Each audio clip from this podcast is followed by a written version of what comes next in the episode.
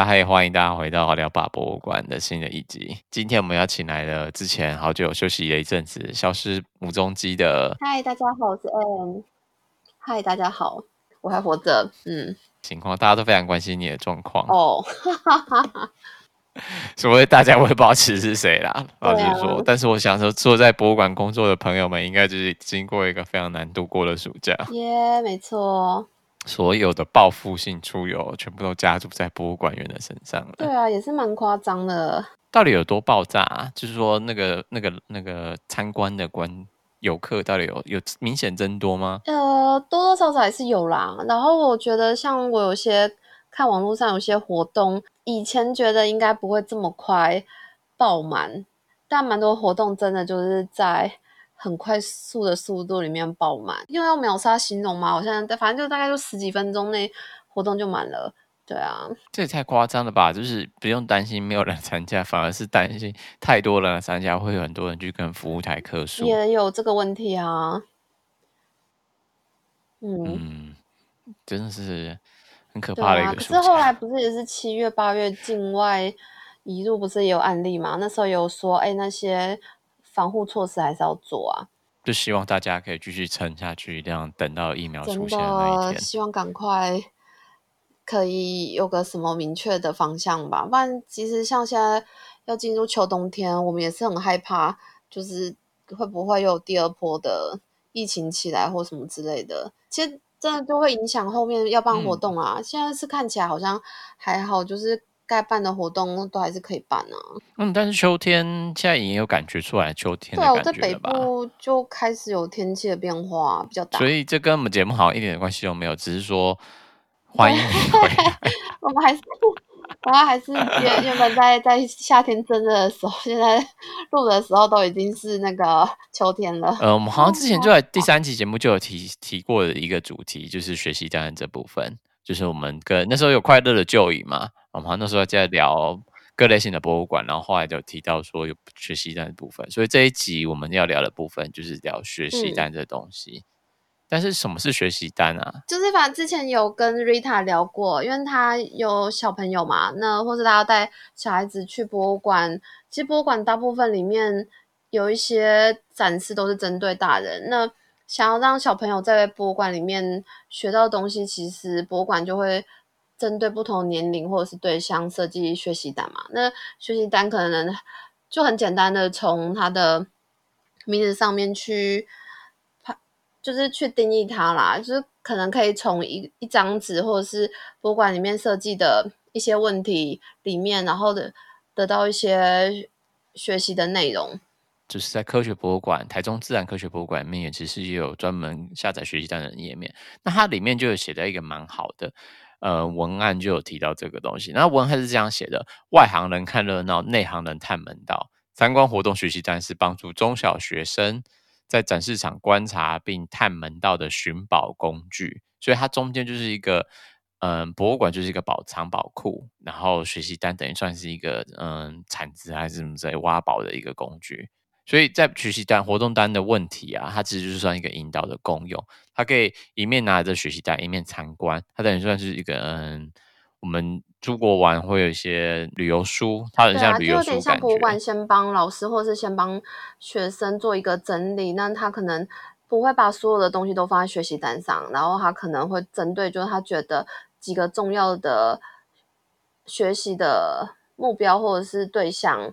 然后把东西放在上面，就让老师或者是学生进去里面参观，会比较快速的找到可以学到的重点。嗯，但是这样讲起来的话，似乎学习单好像也不只限于在中小学生的使用上面，因为毕竟它还是会有某种程度跟你点题说这个展览重要的东西在哪边，对不对？所以它对于某种程度，对于有兴趣深入探索、展示研究、展示展品的人，也可以透过学习单找到一些嗯参观展览的重点，对不对？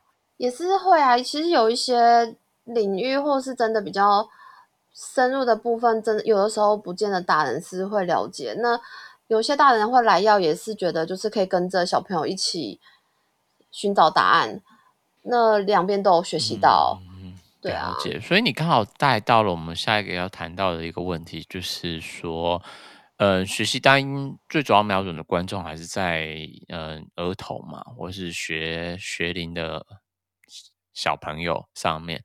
但是其实，在使用学习单的过程当中，还是会有可能会有需要一些中介的角色来帮助使用学习单的人的学习的状况。那最常经过就是你刚刚提到说，尝试在校外教学的情况下会进到博物馆。那这在校外教学情况下，最主要的角色就是教师、老师这个角色在使用学习单。那我们可以谈看看，之前你看到，通常校外教学里面，学他们一定会参加活动嘛，跟馆方这边的联络好，那会有解说人员来带领，或是义工来带领他们的参观。那过程中，他们应该会填一些学习单，或是嗯，出发之前老师就会发一些学习单，让他们那天要来填写。那你可以，我比较好奇是说，你之前看到可能这些老师在这样整个参观过程中有哪些不同的类型吗？我有遇过，就是有一种就是老师他可能事前他就会先来做功课，然后。包括就是学习单要填的、要观察的点在哪边，他都自己会先准备好。那在导览老师解说完之后，他也可以在旁边找个地方，带着小朋友完成这些学习单。然后还有一种老师就更认真，他会把博物馆的学习单当做参考，然后去增加或是优化学习单的。内容，那可能也会针对，就是他要上，就加入他要配合他要上上课的主题，然后再去设计这样的学习单。那当然，他也是一定有先参考博博物馆其他学习单或者是等等的内容。对啊，我觉得这两个这两种的教师，我真的都蛮佩服，也觉得很厉害。那这是算常态吗？这、嗯、是大多数的老师都是这样做吗？还是也有一些还不熟悉于这样呃？教学情境上的转换的老师也是会啊，因为其实我有的校，其实蛮多校外教学，他们可能就是听完了导览解说之后，就放学生自由活动嘛。那其实我有的时候我们没有办法跟着学生回到学校去，所以蛮大部分时候，其实我们看不到，就是老师后续对于参观博物馆是怎么去利用啊。那可能我们能够观察到，就是现场的校外教学，或者是说就是。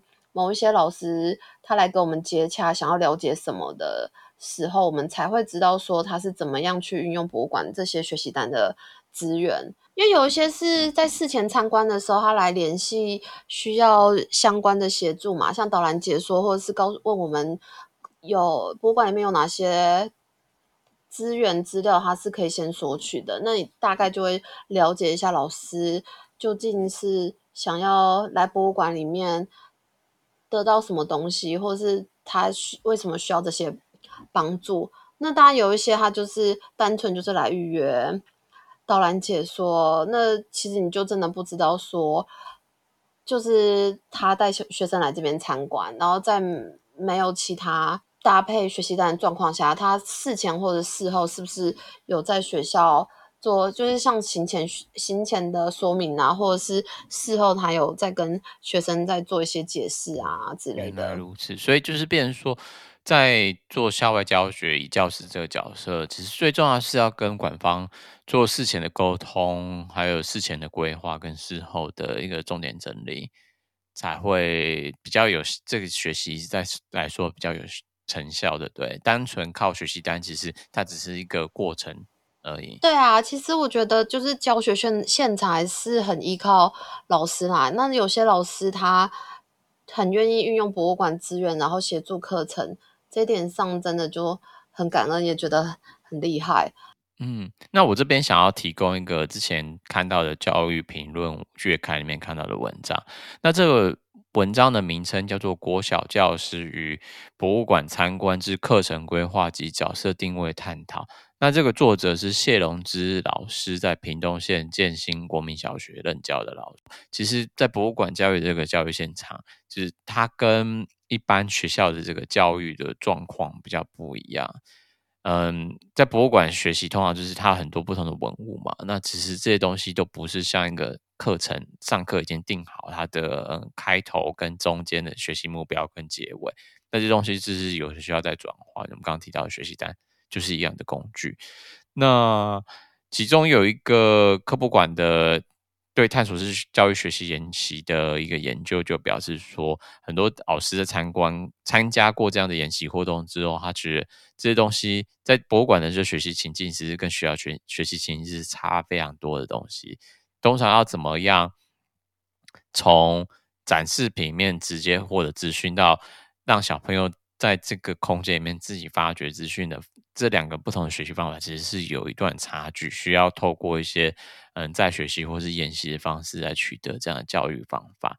那另外一个这篇文章没有提到一个很有趣的研究是，他在屏东，应该是屏东地区吧？我看一下啊，他在对他在屏东地区的时候，他就有做一个研究，然后他其实做一个访谈，把他找了五个带学生去博物馆的老师，就是他们行前做了什么事情啊？或是在学习单参与过程中，他也在现场观察这些老师怎么跟学生互动的过程。那参观过后，老师有做什么样的活动，他这是都有去跟这些老师做追踪访谈。文章中里面有提到说，行前大部分老师都是会做一些呃行前教育，就是跟大家讲说，我们接下来看什么展览啊之类的。那在过程中，其实，在活动当下，在参观过程中，你。呃老师也没有像是扮，就是在转换成之前的角老师的身份，在博物馆里面，他就变成说一个协助管秩序的角色，等于算活动的主控就交给别人了，然后之后他再把活动捡回来。其实我那时候看到这段时候，我也我也觉得这是蛮普遍的现象，可是也站在就是老师的立场，我也会觉得，其实有时候他们可能也会顾虑到。人情或者是之类的，他会觉得说他嗯来这就是他参观博物馆，他是一个外来的人，那也许专业度没有像导览员那么高，或者是说就是是不是中途插话这件事情就不是不尊重导览员，会让人家觉得你是不是在纠正我之类的，对啊。嗯，就看那个要掌握的时机了。只是在他在访谈这五个，嗯、呃，五位教师的状况下，还是有观察到这样的状况。那我觉得最厉害的是，他有提到说，参观之后，老师大部分都是会有透过经验的分享啊，或者学习单的复习啊，来加深他整个学习的印象，就不会是就是就是真的去玩。就玩玩而已。嗯，因为其实大部分博物馆还是希导览的时候，还是希望就是听众可以专心听导览员做导览解说，或者是真的就当成一个一就是导览员的魅力去吸引大家注意他的内容啊。我倒是比较少看到是配合的学习单啊。那当然，如果说有特殊的要求或者是特殊的目的的话，也是会配合学习单。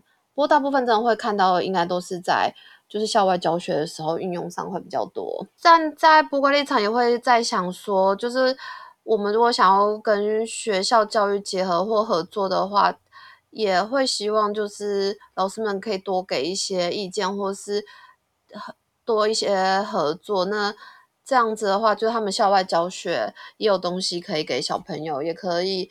就是用另外一个角色来让他们认识博物馆，而不是单方面就博物馆去决定，就是什么东西是适合国小的，什么适合国中的，对啊。把那个教学的主控权还是放在老师的身上，他要怎么融入到他之前在课程纲要里面会想要强调的教学内容上，还是博物馆还是站在一个协助角色的方式来。帮助对啊，毕竟真正每天在跟小朋友相处或在做教育这一块的还是教师啊。那博物馆很大一部分就是资源的支持啊。嗯哼，那谈完老师这边该怎么当一个好很好的协助角色以外，那讲到说一般亲子参观的部分呢？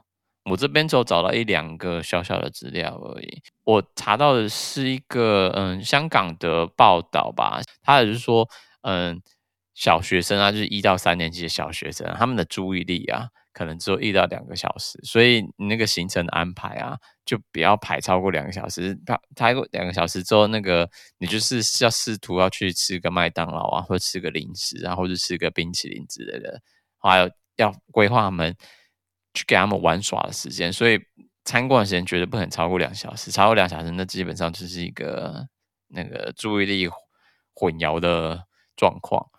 那等到他年纪渐渐增长的时候，是逛两到四个小时没错，但是中间还是要设定一下你在中间的那个休息时间，或者是让他们就是放松的时间是多少。这是他们文章没有提到，我觉得还蛮好的部分。真的有去考虑到小朋友的学习能力跟感受这件事情，因为有些人不是参观博物馆，会觉得说啊，我。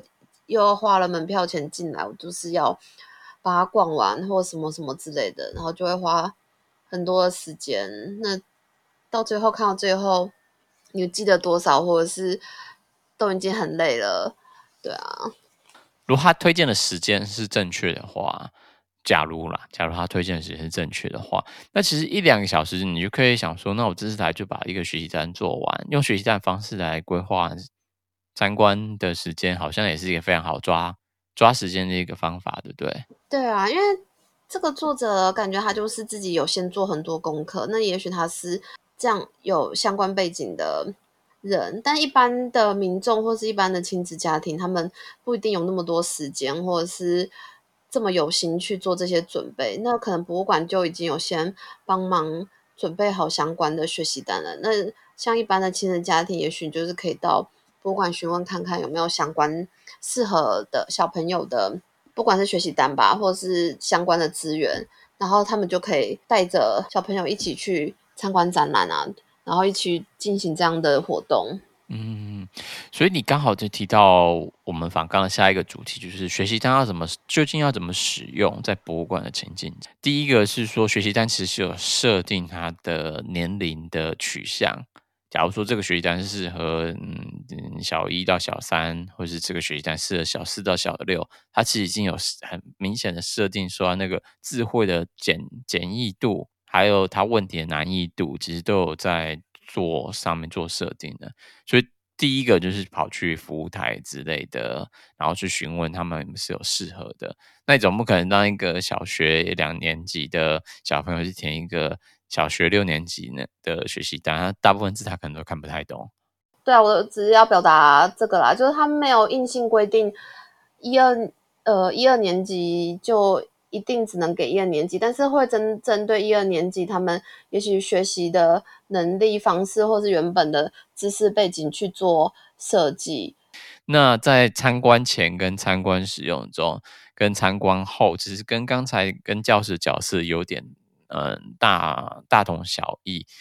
嗯，就算你是家长，其实也可以照这样的方式来进行做啊，就是把参观前、参观中跟参观后这三点来作为你一个嗯使用学习单一个重点重点嘛。第一个是说，参观前的话，最好是跟小朋友一起讨论说，这可能是目标是什么东西，到底是要参观什么重点？你怎么可能就跟他讲说，今天去博物馆，然后说学习单给你自己做。可是我假设我是小朋友，就是参观前可能知道要去科博馆写学习单，某方面说不定他们就不想去了。可以说我要去科博馆吃麦当劳，然后他们就会说好好好，那我要去。去然后到了科博馆就就说，哎，来，我们先写学习单这样。应该这怎么这很拙劣？我觉得这太拙劣了。这家长带小朋友的方法太过，这技巧很差。没有啊，但是还是要找吸引小朋友有兴趣的事情，让他觉得我参观博物馆是快乐的啊。总不能就是我就是一定要参观博物馆，就是一定要明确的要学到什么东西。这样你某方面我觉得压力好大啊。但是当然，就是看你那个手段到底是高不高明啊。手段很拙劣，就是说我们现在来讨论一下，我们今天的参观重点是什么？跟小朋友说这个，这也太烂了吧？没有小朋友想做这件事情。对啊。但是换一个方法讲，你可以讲说。我们今天去参观恐龙馆好不好？你觉得恐龙馆里面会有什么东西？有恐龙啊？废话，哦、小朋友就觉得像心里这样想。有恐龙。但是说，但你可以再继续这样说。那你知道哪些恐龙？啊，我不知道三角龙、翼龙，哈哈哈。那你也讲啦，你也讲啦，就是三角龙很棒啊。那你三角龙长怎样？长长那样。小朋友 回答技巧非常拙劣，可能要被再再教育一下。对对啦，这是但是就是就算就算一个行前的一个引导的方法，你不是说就是丢给他，他不是你知道，他要跟没跟你领钱那种，可能就要做牛做马。那在使用中的时候，其实第一个方法是念给他听，让他比较你知道。比较 engage 到你这个学习单的过程，就是寻宝的过程中，你其实也可以主动参与，让他参发掘到学习单其实没有的东西，你自己可以再做引，之延伸。对啊，其实也有一些鼓励博物馆鼓鼓励大家使用学习单，他还是会可能也会最后也会设计说，哎，那你可能把学习单填完了，然后你就可以到服务台拿个小奖品啊，这也是可以就是提高。学习单的使用率啊，那老师的话，也许他就是校外教学的时候使用嘛，那回去当做作业，或者是说就是跟或者是教材的一部分，也是一个、啊。我觉得当作业真的太伤了。当作业太伤，对啦，毕竟就觉得压力好大，嗯、就是啊、哦，是作业。但是以前不都有作业吗？哦，是啊，所以就是对学习当时没什么兴趣啊，画画啊什么之类的。呃，那通常送的礼物是什么东西啊？是那种很烂，什么橡皮擦之类的吗？哎、欸，不要这样嘛！对小朋友来讲，就是小小小的资料夹或者是简单的贴纸，他们也蛮喜欢的啊。不要说就是橡皮擦很烂，这样子好，橡皮擦会很难过。但是通常是送什么？你看过的是送哪些？L 型夹、资料夹，然后贴纸也有啊，然后可能现有也有徽章啊、文具之类的。实用性的话，可能就是小文具啊，他也不会给你太贵的东西啊。对，然后最后一项就是那个学习单的好的使用方法，就是学习单真的不要一次拿太多张，就是拿一份做完就好了。就是真的有做完那一份，其实你来这次博物馆学习目的已经达到了很大的一部分功效了。就是填太多项，真的会有点就是把小朋友逼到墙角的感觉。对啊，为什么 你都知道这些？是你有受过这样的？不是你，你要设身处地想啊，就是你多多压抑啊！你刚进到博物馆，爸妈就拉着你到服务台，然后就要了三张考卷要你写。对啊，你是压力蛮大的，就会开始叹气吧？对，就像啊，我不是要来这边就是玩的吗？怎么又变成好像在写作业？对啊，就就很可怜啊，就是设身对小朋友的角度设身处地想。所以我们刚刚讲了几项几个东西，第一个嘛，就是为什么要有学习单？第二个是讲说，嗯、呃，在辅助的角色上面，除了小朋友以外，在老师的角度，在家长的角度，要怎么帮助小朋友？学习单只是一个博物馆教育的过程中中其中的一环。前头尾的串联还是需要这个介中介角色协助上，才能把这学习单的学习经验或学习概念不停的强化、深化到他们的心里面。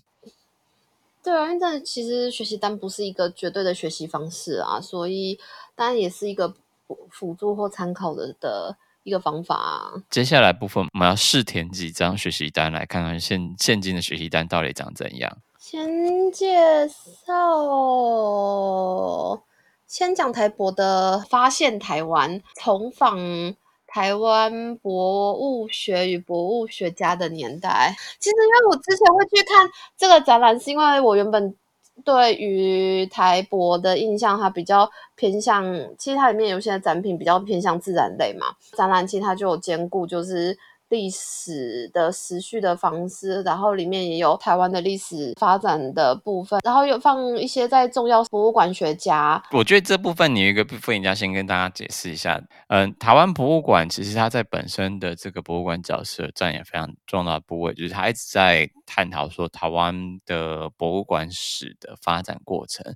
那中间就会一定要处理到台湾的历史。清朝之后被割给日本做殖民统治嘛，这样历史脉络之下，其实日本人殖民台湾的过程当中，他其实对台湾做了非常非常多的普查的工作。那在做普查，除了人口以外，他也普查台湾很多天然资源。之前日据时期，他们运了很多台湾的樟木出去嘛，或是台湾的不同的矿产啊，或者台湾的木业啊，这些都是被日本输回日本本岛，他其实就派很多专家学者，日本专家学者来台湾做探访。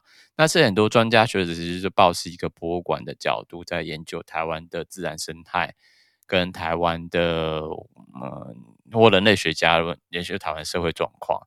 那所以这些其实就是早期台湾的博物馆学的发展。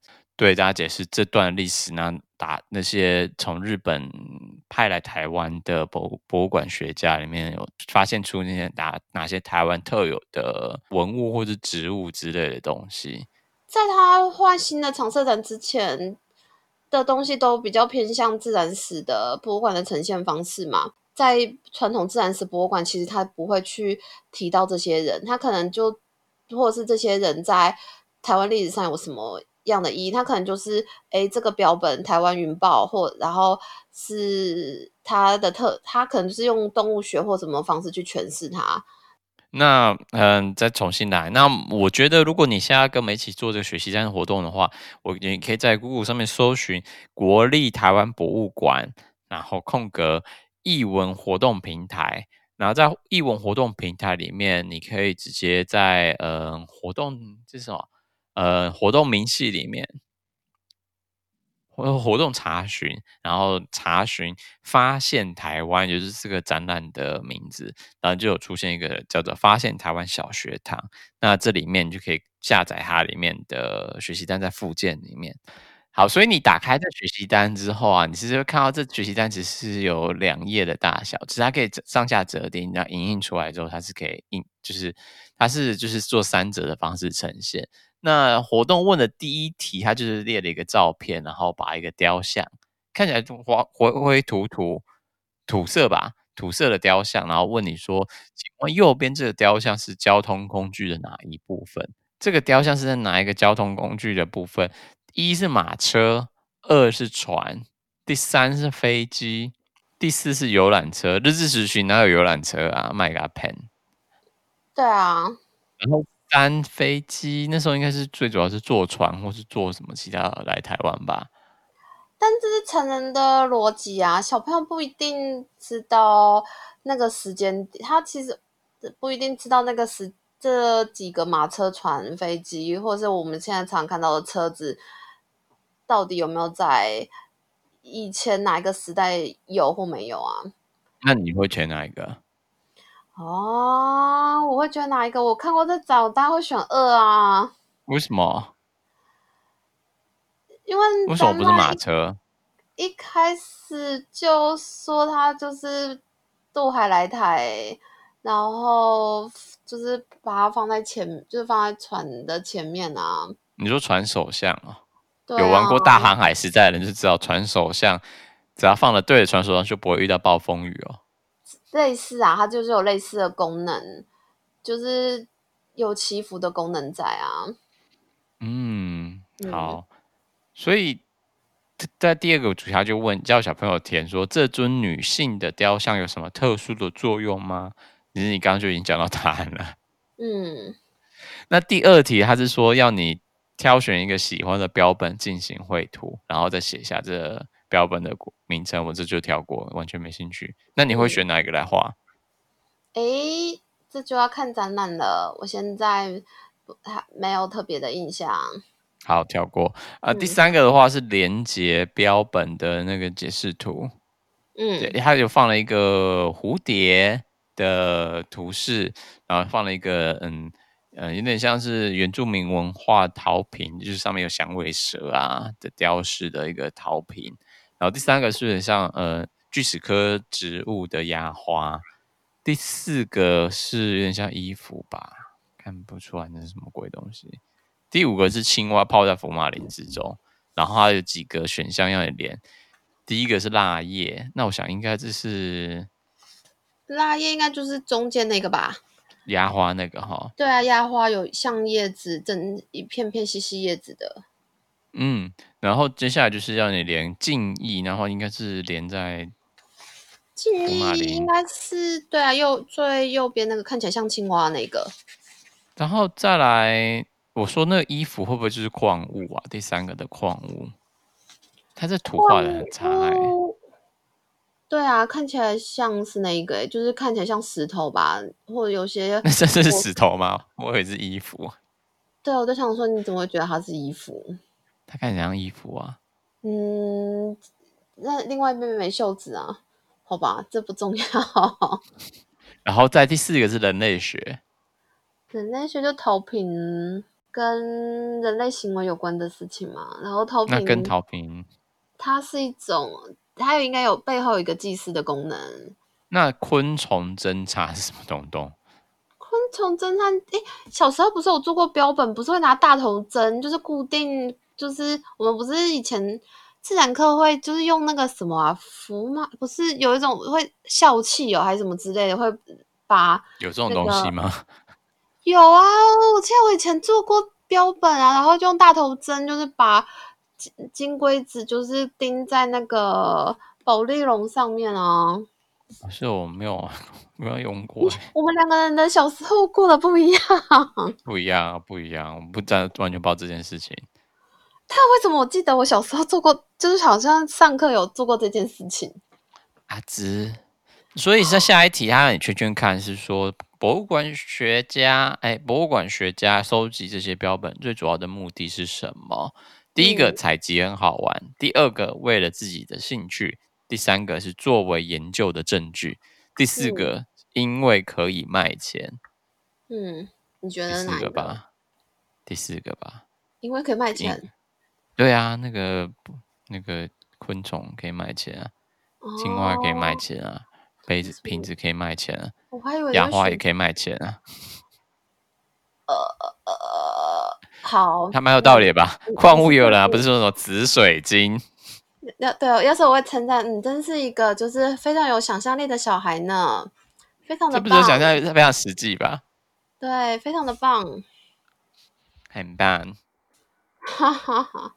好啦，那接下来下一题，第四题根本就不是问题吧？第四题，第四题是一个叙述。哦，对啊，这个。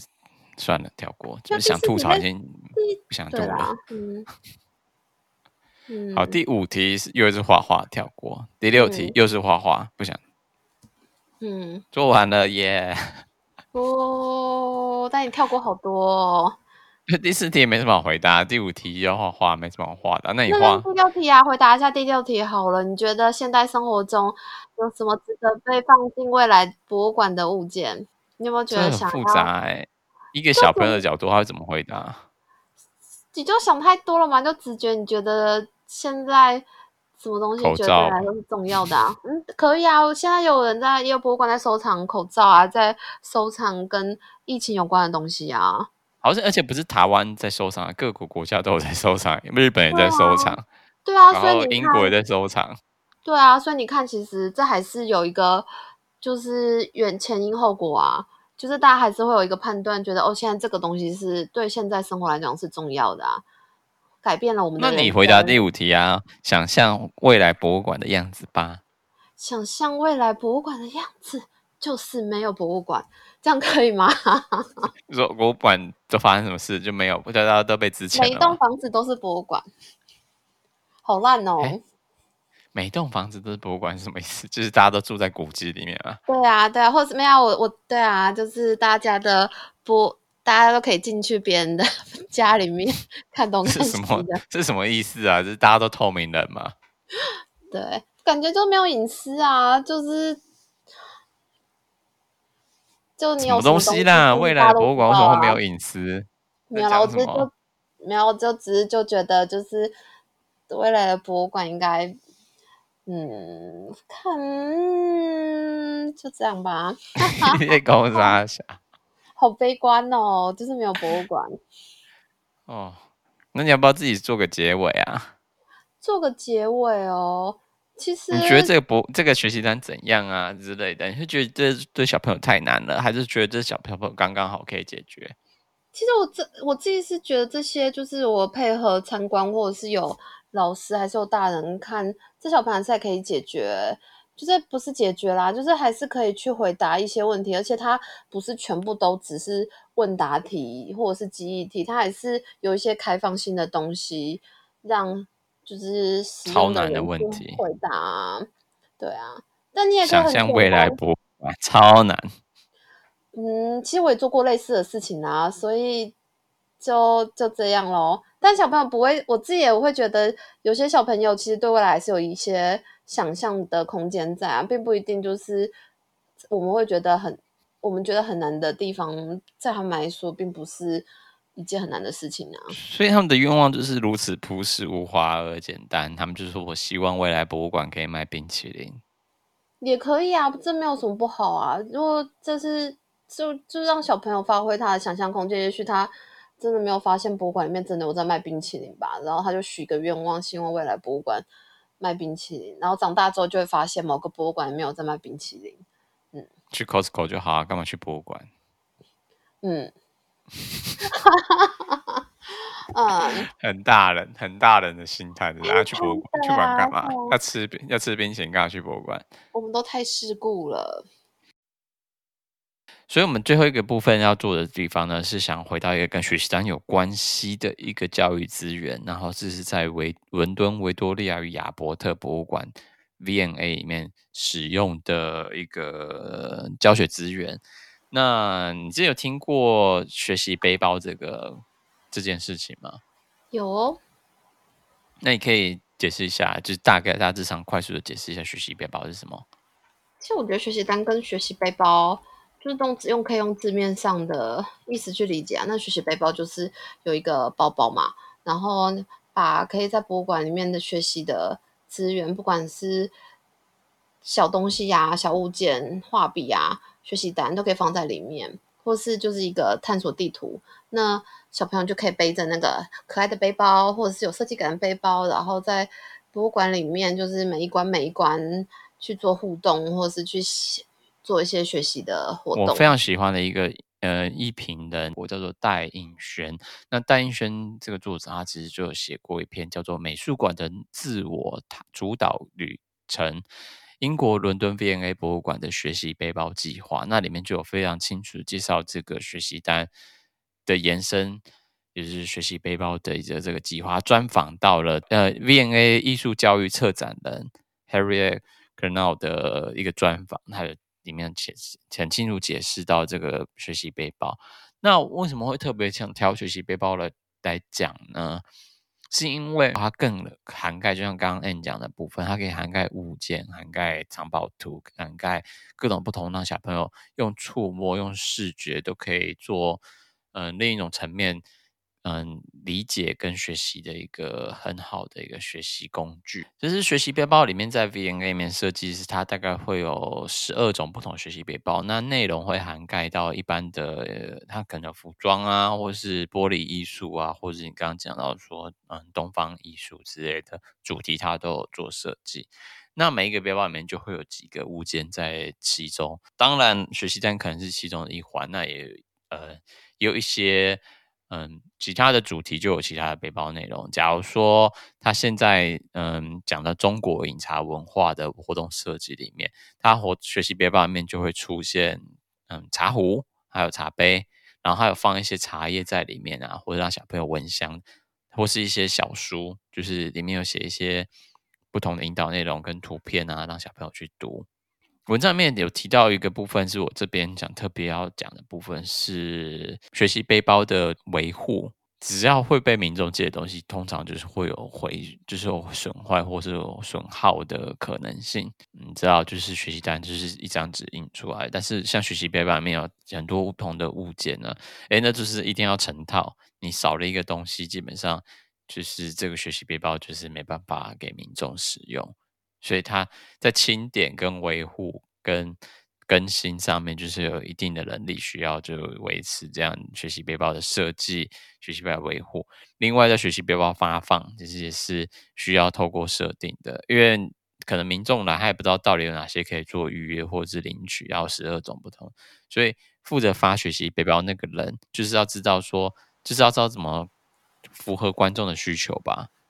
对啊，就是可能要了解里面内容。诶，这个我可以分享一个，是那时候我有稍微去看他们申请的地方，基本上就跟博物馆去租用语音导览机或相关器材，它好像需要你就是填压证件，然后你要去填一一些基础资料，然后再来是你真的要有小孩，才有办法去借这个学习背包。好像你如果只是大人或什么之类的上，基本上他们好像是会拒绝你的。然后你也不可能不能把这个背包背到馆外，就是我要出去吃个饭，然后顺便把那个背包拿，就是背出去。他其实门口发现你有背这一个。学习背包准备要出去的时候，门口服务员其实他是会制止，他会提醒你说，你可能要先把背包还了才可以出，就是离开。嗯哼，你看文章有提到说，这背包基本上是一个小时为限，但是他没有强制的要求一定要归一个小时内归还。